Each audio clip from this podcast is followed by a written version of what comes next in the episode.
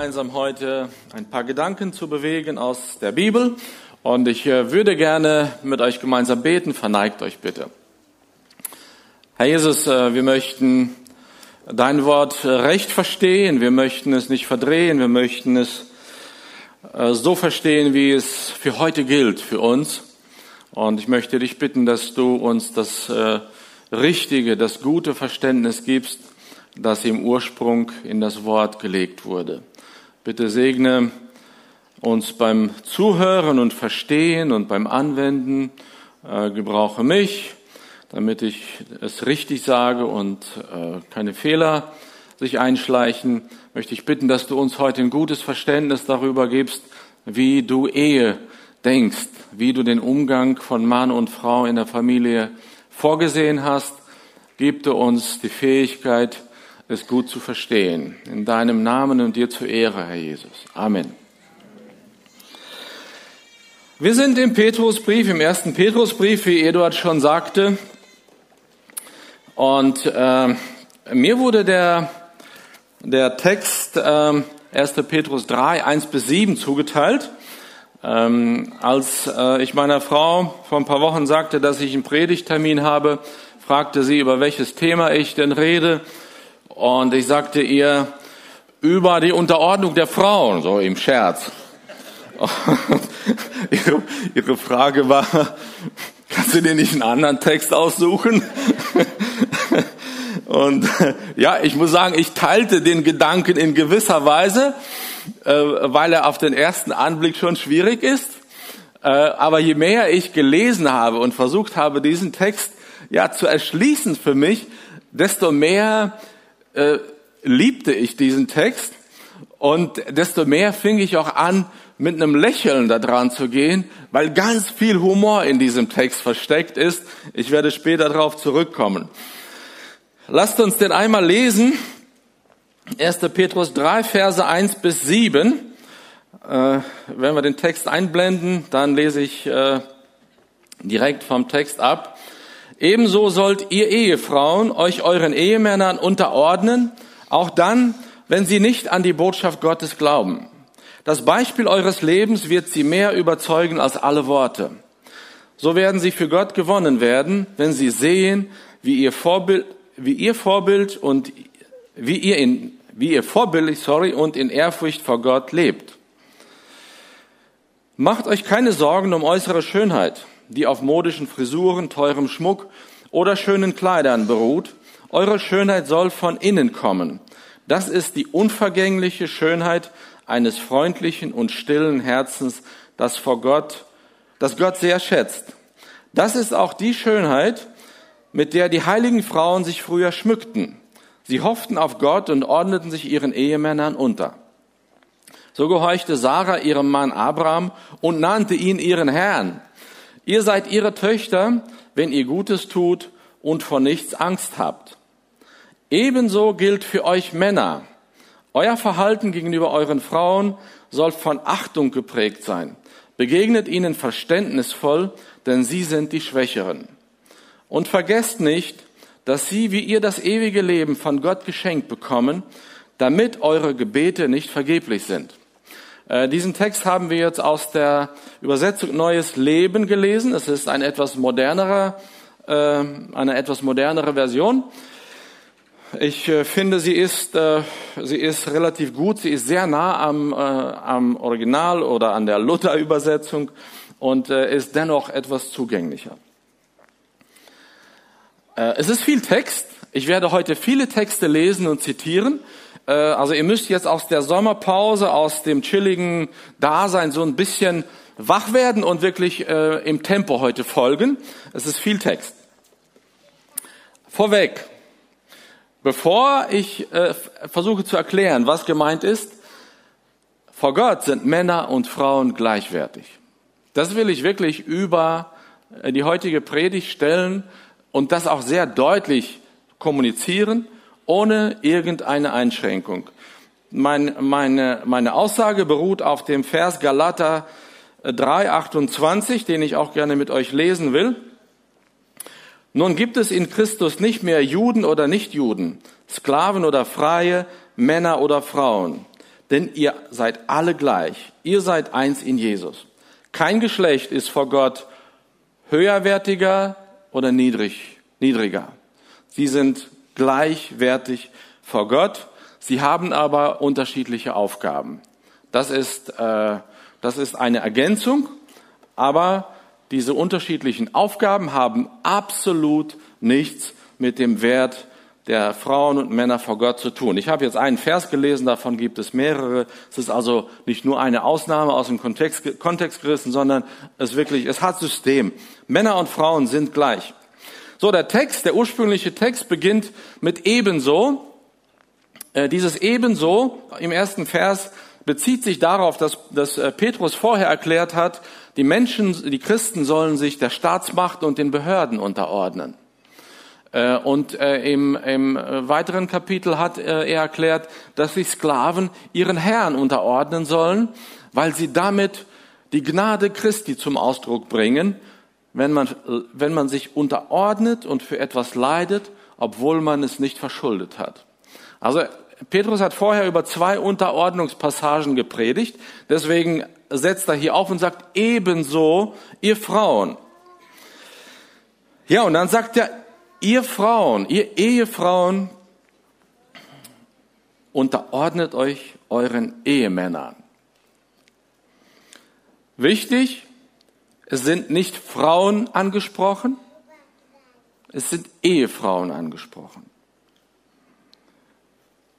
Es sind nicht Männer angesprochen. Es steht nicht in diesem Vers, Männer unterordnet die Frauen.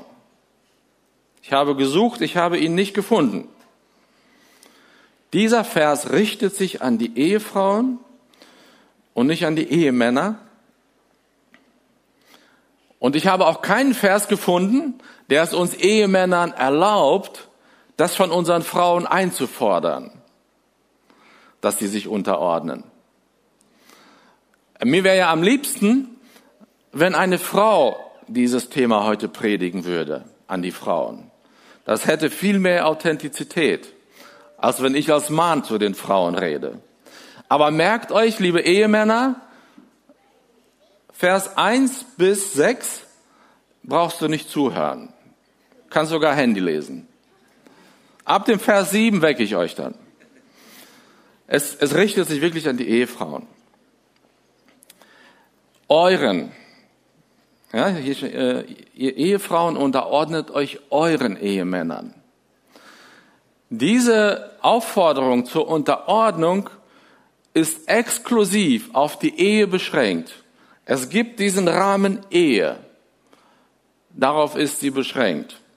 Man könnte jetzt sagen, äh, was ist in der Freundschaft vor der Ehe? Keine Ahnung. Ich weiß es nicht.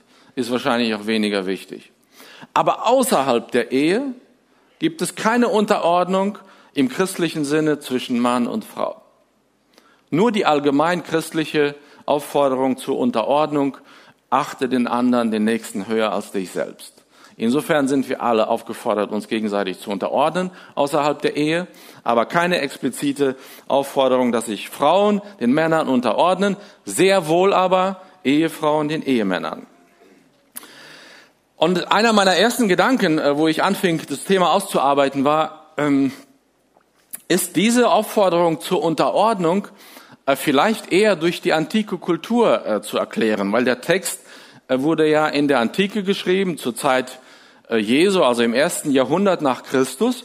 Und ich glaube, wir wissen alle, die Gesellschaft damals war sehr patriarchal geprägt. Die, die Männer herrschten auch über, nicht nur über ihre Ehefrauen, auch über Frauen außerhalb der Ehe. Die Frau hatte einen sehr geringen Stellenwert. Und mein erster Gedanke war, können wir diesen Textabschnitt vielleicht damit begründen, äh, dass das in der Antike geschrieben ist und dass es wirklich an die damaligen Umstände gebunden ist und es für uns heute nicht mehr gilt. Und äh, wenn man so etwas feststellen will, schaut man sich die gesamte Bibel an, beziehungsweise alle Stellen, die irgendwie das Verhältnis zwischen Männern und Frauen betreffen. Und äh, ich musste äh, für mich nochmal bestätigen, ich meine, ich habe es schon mal gehört, musste aber nochmal für mich bestätigen, nein, es ist nicht kulturell zu erklären.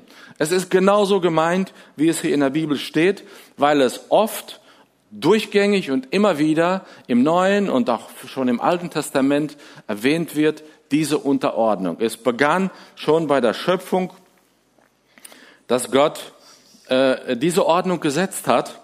Und für mich ist klar, diese Aufforderung oder diese Einrichtung der Unterordnung, Ehefrau dem Ehemann, ist ein fester Bestandteil von Gottes Plan.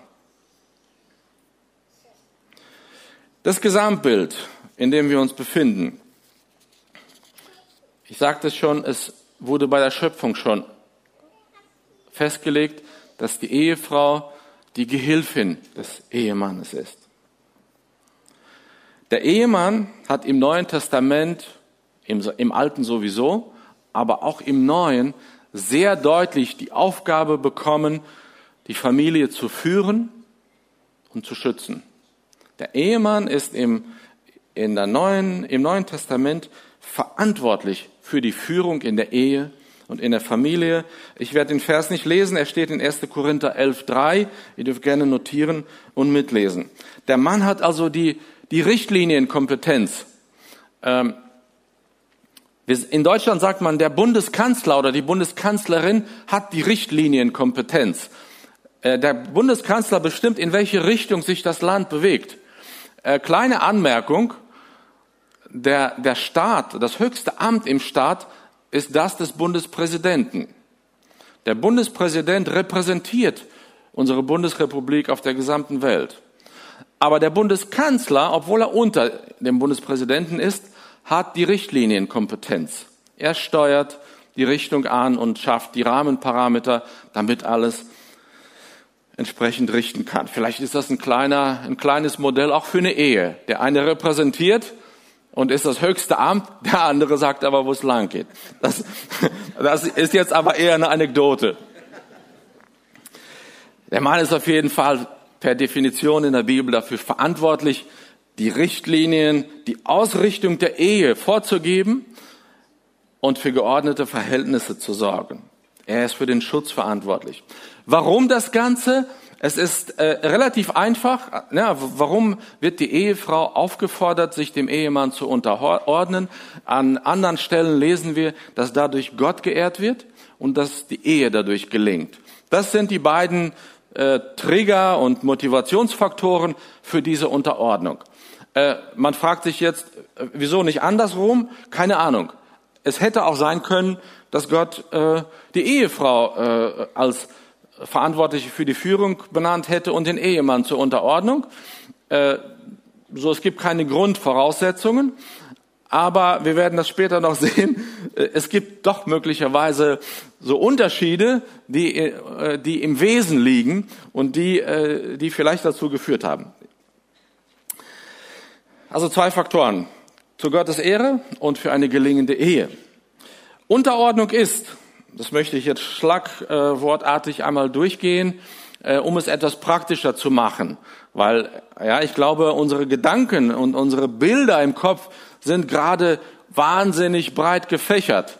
Äh, der eine, die eine Frau denkt sich vielleicht, äh, Unterordnung ist, wenn ich meine eigene Meinung ablege und die andere denkt vielleicht, es reicht, wenn ich meinem Mann einmal im Jahr sage, wofür ich das ganze Geld ausgegeben habe.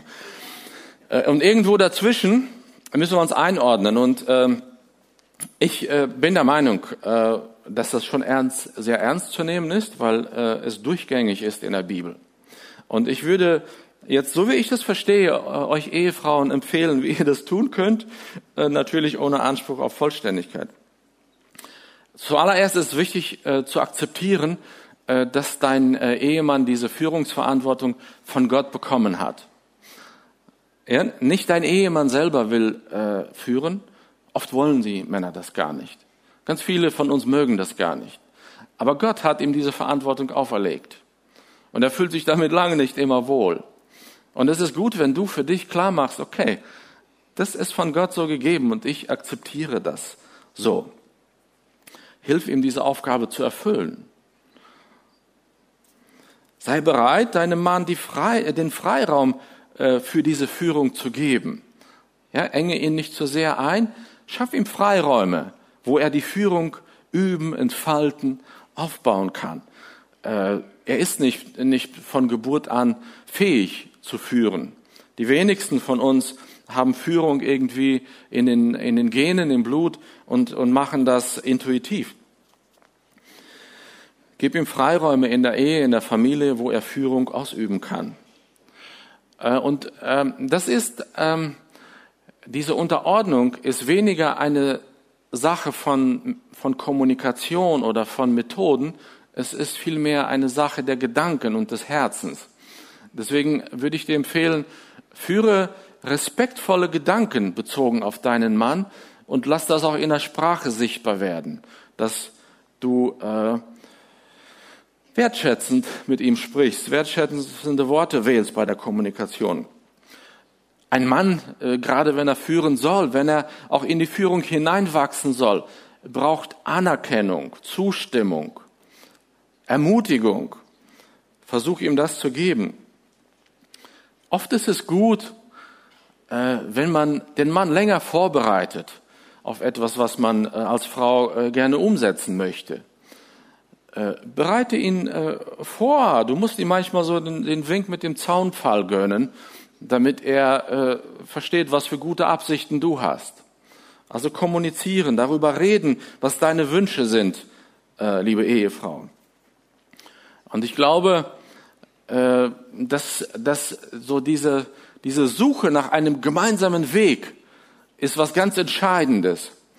An einem Strang ziehen ist vielleicht die geeignete Metapher dafür, äh, um, um nicht irgendwie wegzulaufen, um sein eigenes Ding durchzuziehen gegen den Willen des Manns.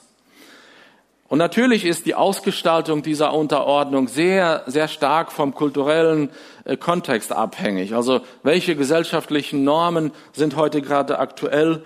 Aus welchem Kulturkreis kommst du? Das hängt sehr stark davon ab. Es hängt auch sehr stark von den jeweiligen Charakteren ab. Ähm, aber die Dinge, die da gerade auf der Folie eingeblendet sind, die sind meiner Meinung nach unabhängig von kulturellem Kontext, äh, von Charakteren. Äh, versucht das mal mitzunehmen in die nächste Woche und in die nächsten Monate. Unterordnung ist nicht das will ich jetzt nur anreißen, damit ihr versteht, was es nicht ist. Ich werde es nicht sehr detailliert ausführen können. Unterordnung ist nicht sich aufgeben.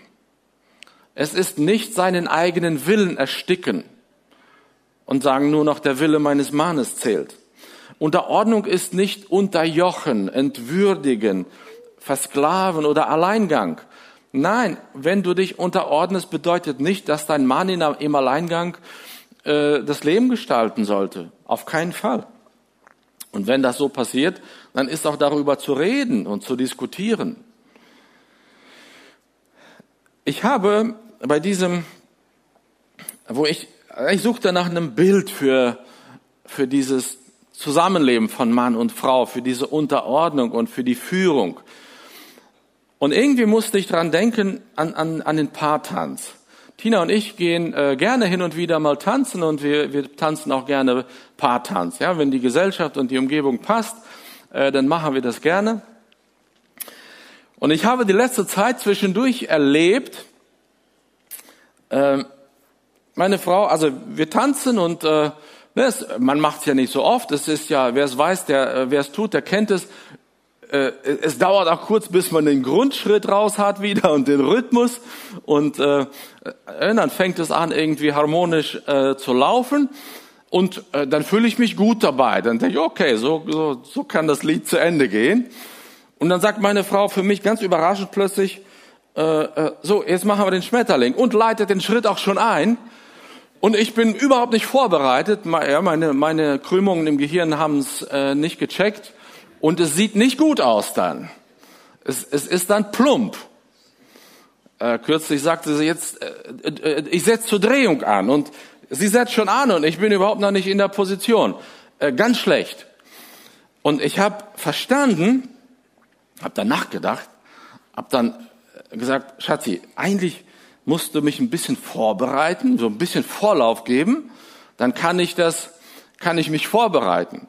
Aber im Nachdenken habe ich verstanden, eigentlich erwartet meine Frau von mir, und so ist es auch im, im Paartanz vorgesehen, dass der Mann führt und die Frau folgt.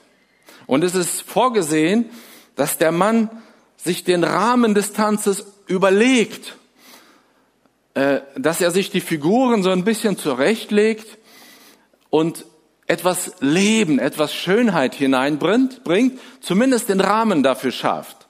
Das Ausgestalten dieser Schönheit macht dann schon die Partnerin mit ihrer, mit ihrer Bewegung. Und ähm, ich habe dann äh, äh, einen Text gefunden bei einer Tanzschule in München, möchte ich euch vorlesen. Ich dachte dann, eigentlich musst du gar nicht groß den Text auslegen, lies diesen Text von der, von der Bibelschule. Folgt mir bitte. Äh, äh, Bibelschule, sorry, Tanzschule. Hier muss alles fromm sein auf der Bühne.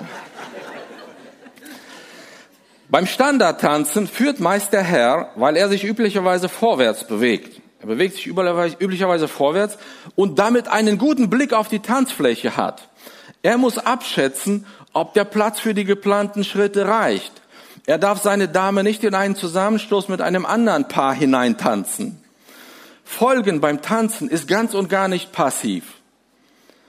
Es bedeutet, Impulse aufzunehmen und mit dem eigenen Körper richtig umzusetzen. Beide Partner agieren und reagieren ständig miteinander. Dafür brauchen sie gegenseitiges Vertrauen. Führen und folgen will gelernt sein. Grundsätzlich gilt, die Dame auf die Führung des Herrn, äh, dass die Dame auf die Führung des Herrn reagiert und sich anpasst. Aber ihre Schritte setzt sie selbst. Ihre Balance und Grazie wahrt sie selbst. Ihre Bewegungen führt sie selbstständig aus. Sie weiß, wann sie in den aktiven Part wechselt und wann sie in den passiven zurückkehrt. Führen ist anspruchsvoll, folgen auch. Wichtig ist, jedes Paar findet seinen eigenen Dreh, wie Führung funktioniert. Wie ihrer aussieht, erarbeiten wir gerne mit Ihnen in unserer Privatstunde schauen Sie sich gerne vorab auf unserer Seite auch nach geeigneten Tanzschuhen um. Na. Die Kommerz haben wir damit auch abgefrühstückt. Aber ich dachte, ist doch schön. Der Mann hat den Überblick beim Tanzen. Er hat dafür zu sorgen, dass es in die richtige Richtung geht. Dass er seine Frau vor Kollisionen mit anderen Paaren beschützt. Er überlegt sich die Schritte, damit etwas damit der Rahmen für was Schönes entsteht und die Frau bringt ihre Grazie hinein, ihre eigene Bewegung und füllt es aus. Und hier steht, wechselt auch manchmal in den aktiven Part. Und so ehrlich muss man sein, das muss es in jeder Ehe geben, dass auch die Frau mal zwischendurch die Führung übernimmt. Es gibt Ausnahmen. Und ich glaube, vielen Frauen von euch liegen diese Ausnahmen gerade auch auf der Zunge und sie stehen auch in gewisser Weise über euren Köpfen gerade. Ich kann sie sehen. Was ist, wenn mein Mann nicht leiten will oder kann? Das ist kein seltener Fall. Ist, das ist noch ein einfacher Fall. Ich empfehle dir, liebe Ehefrau, erhalte trotzdem deinen Respekt und deine Wertschätzung für deinen Mann als denjenigen, der leiten soll und hilf ihm beim Leiten. Greif ihm unter die Arme. Stimmt wichtige Entscheidungen gemeinsam ab. Und wenn dein Mann das überlastet, wenn er auch sich davon lieber zurückzieht, dann musst du wahrscheinlich Leitung übernehmen. Äh, wir leben in einer komplexen Welt. Äh, wir müssen die Familie schützen. Wir müssen äh, richtige Weichen stellen, damit was Gutes aus der Familie wird. Macht es dann abgestimmt und macht es geschickt. Gebet ist natürlich dann ganz wichtig. Was ist, wenn mein Mann Entscheidungen trifft, die entgegengesetzt zum Wort Gottes sind? Oder wenn er Entscheidungen trifft, die unsere, unserer Familie schaden? In diesem Fall ist es auch einfach. Du sollst Gott mehr gehorchen als dem Menschen. Also wenn es so wichtige Dinge sind, äh, die Schaden anrichten, die gegen das Wort Gottes sind, dann darfst du dich da nicht unterordnen. In dem Fall gilt Gottes Wort höher. Und ganz praktisch schlage ich dir dann vor, hole die Rat. Äh, sprich mit Menschen, die dir äh, da helfen können und setze dann auch Grenzen, definitiv. In diesem Fall gilt, unterordnen bedeutet, bedeutet nicht, sich missbrauchen zu lassen. Auch wenn dein Mann nicht Christ ist, heißt es in dem äh, Wort. Also der Text heißt, äh, lass uns den mal einblenden, auch dann, wenn sie nicht an, also die Männer nicht an die Botschaft Gottes glauben. Das Beispiel eures Lebens wird sie mehr überzeugen als alle Worte.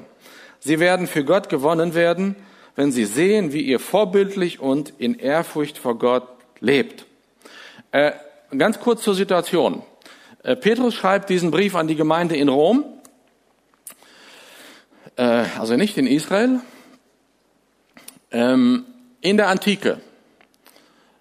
Und ähm, es gab in der Gemeinde in Rom, so wie wir das hier auch verstehen, viele Frauen, deren Männer nicht dem neuen Glauben, dem neuen Evangelium folgten. Sie glaubten dem Wort von Jesus nicht und waren auch noch nicht aktiv in, den, in der Gemeinde. Also sie waren noch nicht Nachfolger von Jesus Christus. Und Petrus spricht hier diese spezielle Gruppe von Frauen an. Es ist auch ein, ein Phänomen, dass es mehr Frauen gab in, oder viele Frauen gab, die ohne Männer da waren. Das gab es eigentlich nicht. In religiösen Einrichtungen war zuerst der Mann das Oberhaupt der, der äh, patriarchalen Familie. Und seine ganze Familie durfte nur in so einem Gotteshaus sein. Sie durften noch keinen anderen Glauben ausüben oder ihm nachhängen. Äh, und eine Frau durfte schon gar nicht äh, wirklich einen anderen Glauben annehmen. Das war, das war Verrat, das war äh, Ehrverletzung, das war eigentlich Tod. Und das, wir lesen das so, wir lesen das so locker drüber weg, dass da diese Frauen sind. Aber das ist ein, das ist eine Revolution, dass es diese Frauen gab in der Gemeinde Christi, die ohne ihre Männer da waren. Und wieso waren sie da? Weil Jesus sie aufgewertet hatte. Weil Jesus diese, diese missbräuchliche patriarchale Struktur zerschlagen hatte und hat die Ehefrauen aufgewertet und sie gleichgestellt. Also nach meinem Verständnis ist die Unterdrückung der Ehefrau im Alten Testament oder in der Zeit vor Jesus Christus äh, eine Fehlentwicklung gewesen. Jesus hat sie aufgewertet.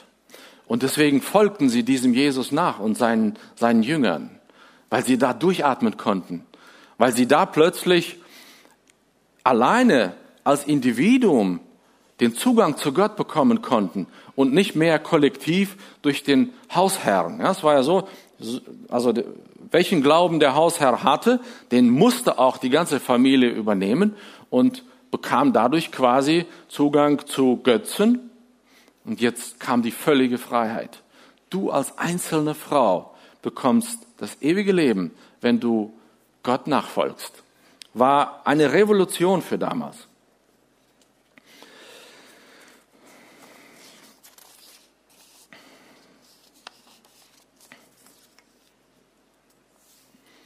Und ähm, Petrus sagt hier, diese Frauen sollen ihren Männern, sollen sich ihren Männern unterordnen. Sie wussten jetzt halt nicht, wie, wie ist das jetzt? In diesem Glauben ist so vieles neu, so vieles anders.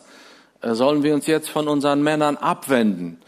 Äh, sollen wir uns jetzt befreien äh, von ihnen? Äh, und es war ja bis dahin eigentlich nicht Unterordnung, sondern Unterjochung. Und Petrus sagt, unterordnet euch ihnen. Macht es freiwillig und seid Vorbild damit. Lebe vor deinem Mann ein, äh, ein reines und Gott ehrfürchtiges Leben. Also authentisch, komplett authentisch. Sei ihm nicht feindselig gegenüber. Unterordne dich ihm. Und so werden viele gewonnen werden, sagt Petrus, für Christus. Viele Worte, sagt er, sind dafür nicht erforderlich. Auch ganz interessant. Ne? Predige deinen Mann nicht zum Frühstück, zum Mittag und zum Abendbrot an äh, und leg ihm Verse mit in die äh, Brotdose. Nein. Lebe vor ihm ein reines, ehrfürchtiges Leben. Und so werden viele gewonnen werden. Ähm, ich möchte da ein, ein Beispiel erzählen, äh, das ganz frisch ist und ähm, äh, das mich auch emotional ein bisschen berührt. Äh, am Mittwoch ähm, wurde mein angeheirateter Onkel beigesetzt, ein cooler Onkel. Er wurde nur 68 Jahre alt äh, und musste gehen, ist der Opa von unserem Dagi, von unserem heutigen Schlagzeuger. Ähm, und er heißt Boris. Und Boris Frau Anna ähm, war schon seit 32 Jahren mit Christus unterwegs. Und Anna ist, ähm, um Zeit zu sparen und es einfach zu machen, sage ich, Anna ist die Vera Woroniuk aus Orenburg.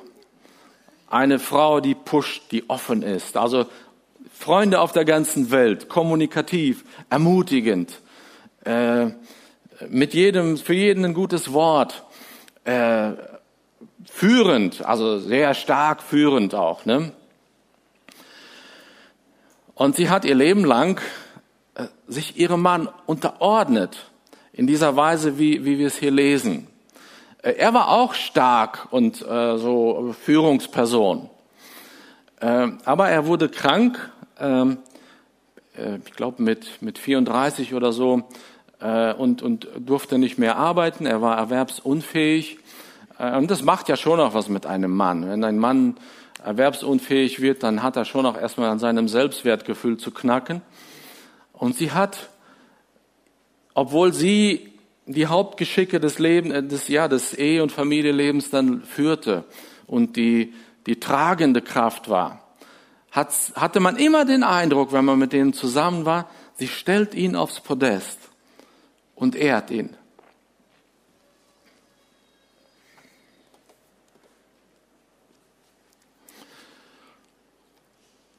Es, es war wirklich beeindruckend. Ein Problem gab es aber, er kriegte nicht den Wink zu Jesus. Er besuchte die Gemeinde seit Jahren, besuchte den Hauskreis, aber er, er wurde nicht Christ. Er kriegte das irgendwie nicht hin. Und vor drei Monaten, als er schon ziemlich krank war, hat er es dann gepackt. Auch da war sie wieder eine tragende Säule. Ähm, er tat sich irgendwie einfach schwer, ähm, so mit einem einfachen Hingabegebet werde ich Gottes Kind. Und da hat sie äh, viel geredet, viel gebetet. Wir haben alle gebetet, alle Angehörigen.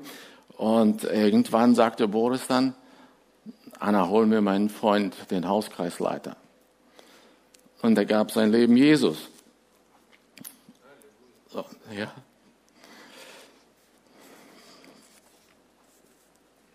Und ich glaube, ein solcher Lebensstil ist zeitlos. Er gilt auch heute noch. Er galt nicht nur damals äh, für die Römer, er gilt heute noch. Und darin liegt Kraft. Darin liegt wirklich Kraft, wenn du so tust, wie Petrus es schreibt. Äh, dann kommen die Verse mit der äh, Schönheit.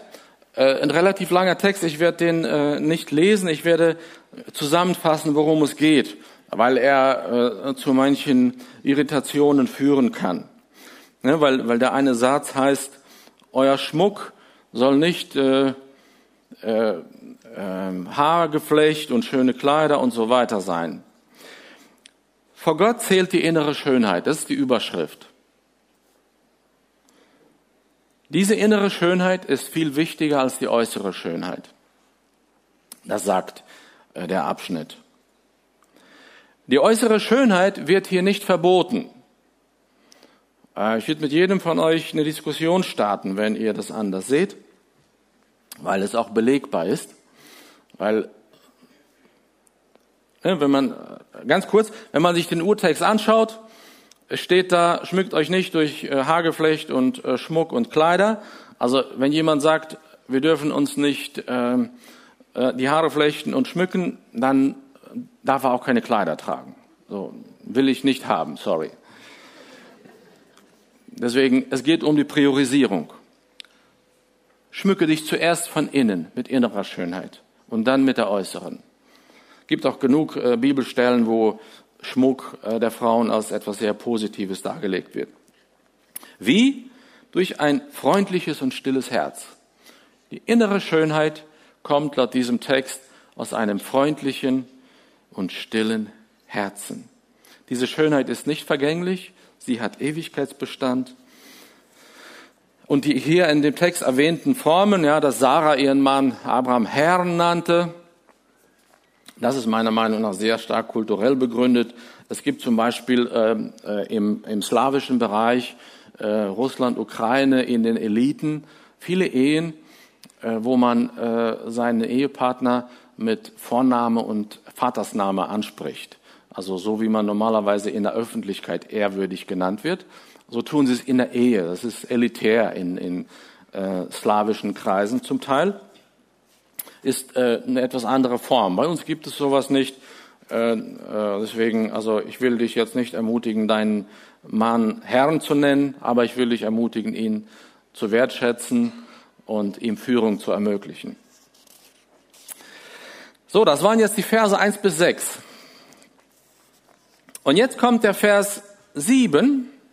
Also sechs Verse sprachen zur Frau, zur Ehefrau.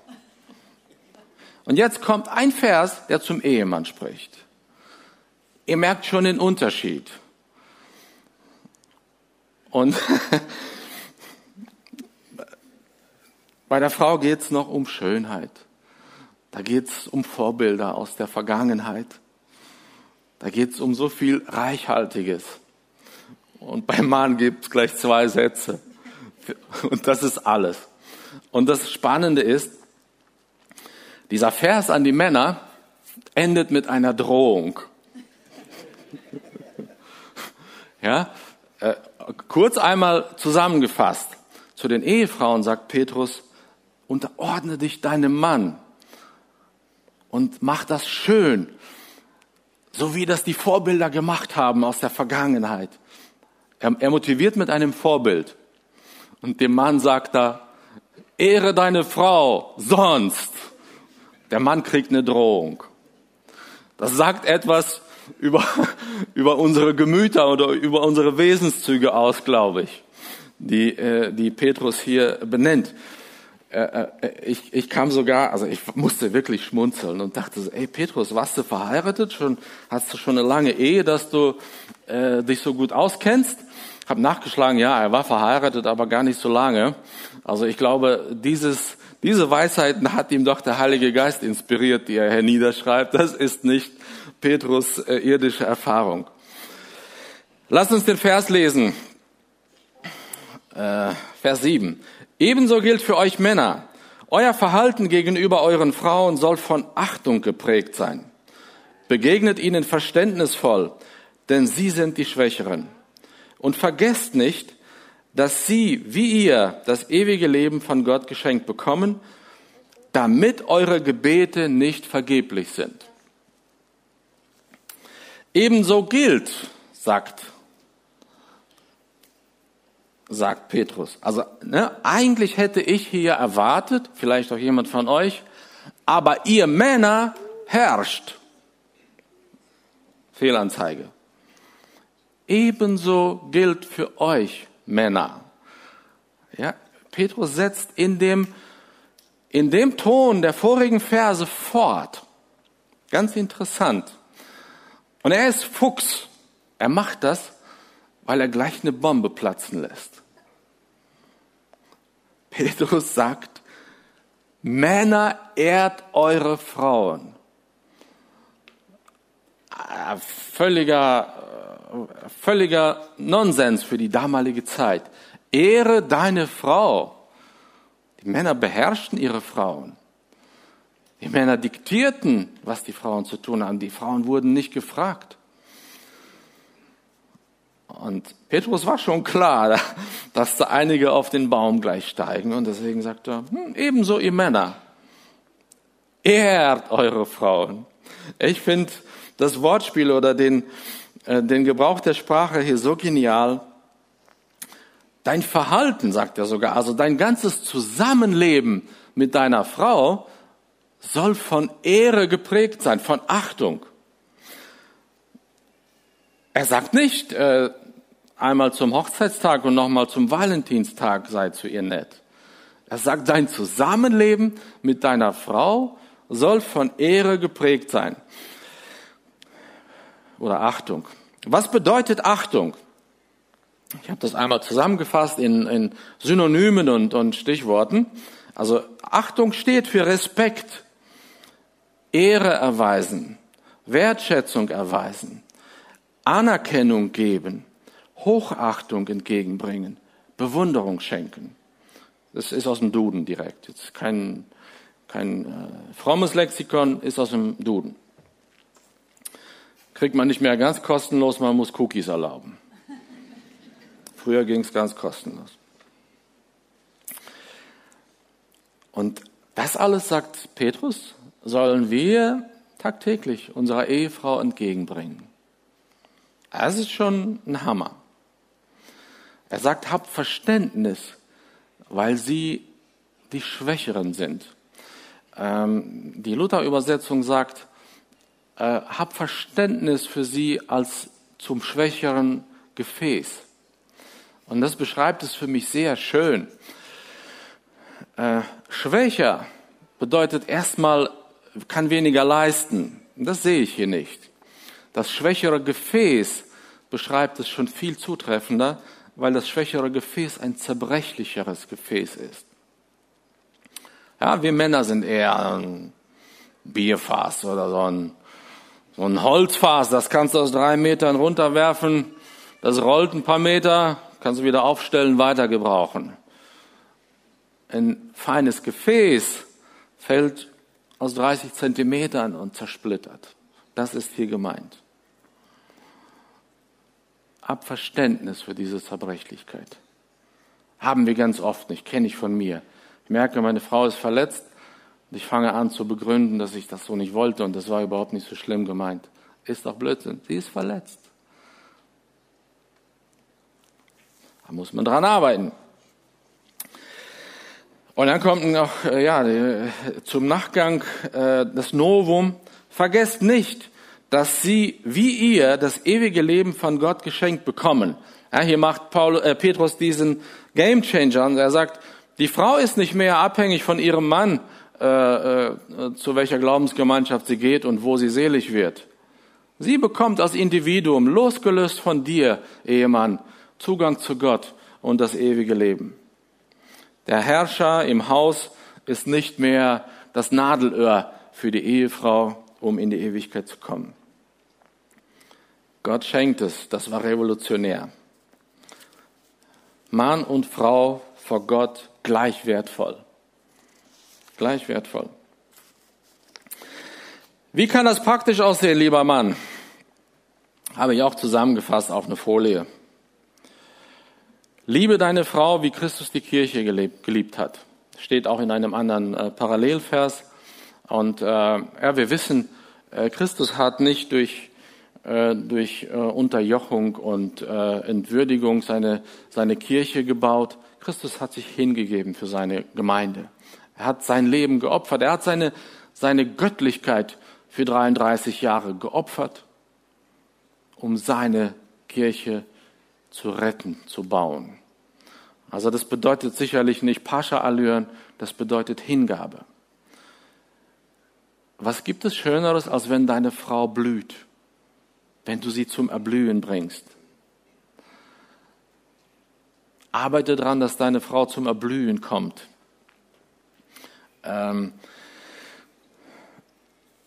arbeite daran, dass deine Frau stark wird Mache sie durch deine Wertschätzung stark und selbstbewusst. Äh, du kannst mal äh, äh, Sprüche 31 nachlesen, wo eine, eine Blühe, äh, ja, eine Frau beschrieben wird, die am Blühen ist. Äh, da ist sehr viel Kultur drin, das muss man berücksichtigen.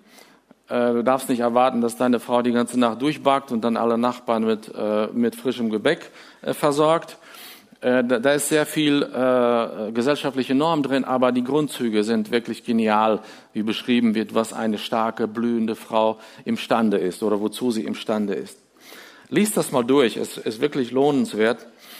Und mit deiner Wertschätzung kannst du sie dahin führen, dass sie stark wird, dass sie selbstbewusst wird. Äh, mach dir bewusst, dass das Gespann aus einem Herrschermann und einer Ja-Sagerin nichts Schönes ist und schon gar nicht im Sinne Gottes ist. Ähm, das ist zum, ja, zum Scheitern verurteilt. Die Ehe wird nichts Schönes hervorbringen, wenn er herrscht und sie nur Ja sagt zu allem. Das ist, äh, das ist Abstieg, das ist kein gutes Leben. Nur eine starke Frau, habe ich mir notiert, ist dir eine Hilfe. Nur mit einer starken Frau wirst du gute Familie bauen und, und ein Licht und Salz sein in dieser Welt. Und die biblische Unterordnung der Ehefrau gelingt nur dann, kann nur dann gelingen, wenn du als Ehemann deiner Frau diesen Raum gibst, in dem sie sich entfalten kann. Wenn Führung zu eng ist, wird sie sich nicht entfalten und auch dich wird es dann schwächen. Ja, und dann sagt äh, Petrus, sonst werden deine Gebete nicht erhört. Ja, das äh, finde ich fatal. War mir irgendwie so gar nicht bewusst. Wenn du gerade da sitzt und sagst, ich habe schon so viele Jahre kein erhörtes Gebet mehr erlebt, dann kannst du vielleicht mal in diese Richtung forschen, ob du äh, deine Frau wie ein zerbrechliches Gefäß schätzt und sie achtest, ob das in ausreichendem Maß da ist. Also ich meine, ich muss dazu sagen, dieser Vers, ähm, bei uns heißt er ja, Moment, wie heißt der bei uns noch? Ah, ich komme nicht mehr. Auf jeden Fall heißt es hier bei uns, damit deine Gebete erhört werden oder damit dein Gebet gelingt. Äh, in den älteren Übersetzungen ist es etwas anders übersetzt. Äh, in einer zumindest habe ich das gesehen, da steht, damit euer gemeinsames Gebet nicht verhindert wird. Ich habe hier keine eindeutige Meinung. Also es kann beides sein, ne? dass euer gemeinsames Gebet verhindert wird, äh, wenn du deine Frau nicht achtest. Und es kann aber auch wirklich sein, dass deine Gebete, deine persönlichen Gebete als Ehemann nicht erhört werden, wenn du deine Frau nicht achtest. Es ist aber für, den, für das Ergebnis egal, äh, ob das Gebet nicht zustande kommt oder nicht erhört wird. Es passiert nichts. Äh, daher nimm das mit. Also wirklich, uns, uns Männern wird hier die klare Konsequenz aufgezeigt. Wenn du es nicht machst, bringen deine Gebete nichts. Und ich möchte das äh, Fazit ziehen und hiermit abschließen. Ich habe leider stark überzogen, sorry. Ich hoffe, ihr schlaft noch nicht. Wenn ich das zusammenfasse, dann sind das zwei biblische Prinzipien, äh, die aber nicht äh, einzeln bestehen können und die machen auch einzeln gar keinen Sinn. Nur im Gespan, in, in Zusammenführung machen sie Sinn. Liebe Ehefrau, gib deinem Mann den Raum zum Führen. Lieber Ehemann, erschaffe Räume, in denen deine Frau sich gerne unterordnen kann. Viel Freude und Spaß am Umsetzen.